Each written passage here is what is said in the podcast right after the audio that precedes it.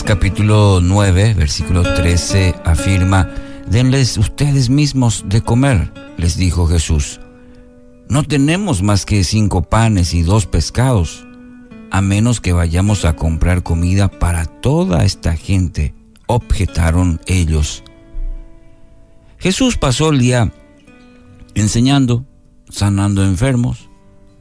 Los discípulos fueron testigos del obrar de Dios en miles de personas que, que lo buscaron. Ahora el día comienza a declinar, sus discípulos se dan cuenta de la situación y van con el problema a Dios. En el versículo 12, en el capítulo 9 de Lucas, ¿cuál fue la solución de los discípulos? Y le dijeron al maestro, despide, despide a las multitudes para que puedan conseguir comida.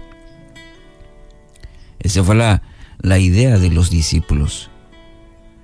Dios nos permite ser parte de su reino, ver su obrar milagroso en tantas ocasiones, pero muchas veces nosotros solo vemos nuestras limitaciones. No tenemos, no tengo.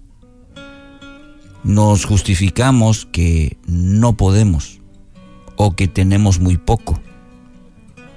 Solo cuando aprendemos a confiar, sembrando, sembrando, vamos a experimentar los milagros de Dios.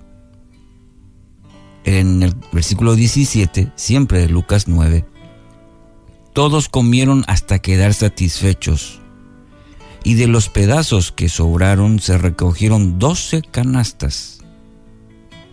Ahí está el resultado. Cuando Dios pide, no mire sus limitaciones, mire lo que Dios le dio, le pidió, le dijo, y entregue todo eso para que experimente su providencia. Estos principios están en toda la Biblia. Recordemos, por ejemplo, la, a la viuda de Sarepta. ¿Qué dijo ella? No tengo, no tengo pan cocido, solamente un puñado de harina tengo en la tinaja y un poco de aceite en una vasija, y ahora recogía dos leños para entrar y prepararlo para mí y para mi hijo, para que lo comamos y nos dejemos morir. Primera Reyes 17:8. De vuelta, el mismo concepto, no tengo.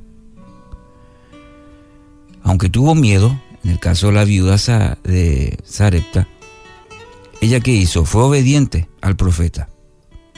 ¿Cuál fue el resultado? En el versículo 15.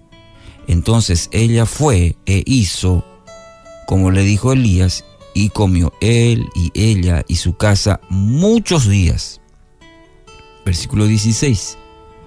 Y la harina de la tinaja no escaseó, ni el aceite de la vasija menguó, conforme a la palabra que Jehová había dicho por Elías.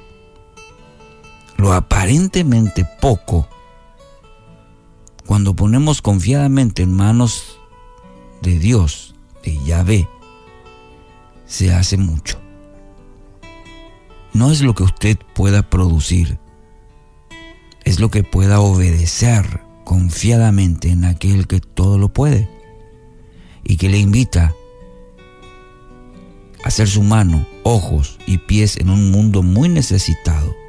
Y no me refiero a las cosas materiales, me refiero a que vean su fe en dónde está puesta.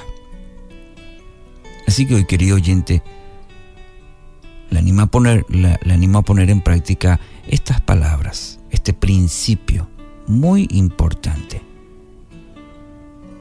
Titulé la reflexión No tengo y cambie ese, esa palabra en su vida. En Cristo tengo todo, no me hace falta nada. Cuando ponemos confiadamente en sus manos, lo que aparentemente a nuestros ojos puede ser poco, en las manos de, de Dios es muchísimo, sin límites.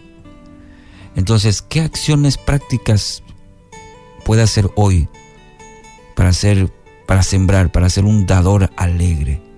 Porque Dios, Dios nos pide de esa manera, prueba nuestra fe de esa manera, para decir no tengo o para sembrar y de esa manera recoger mucho más. Que la palabra de Dios hoy lo desafíe y lo anime también.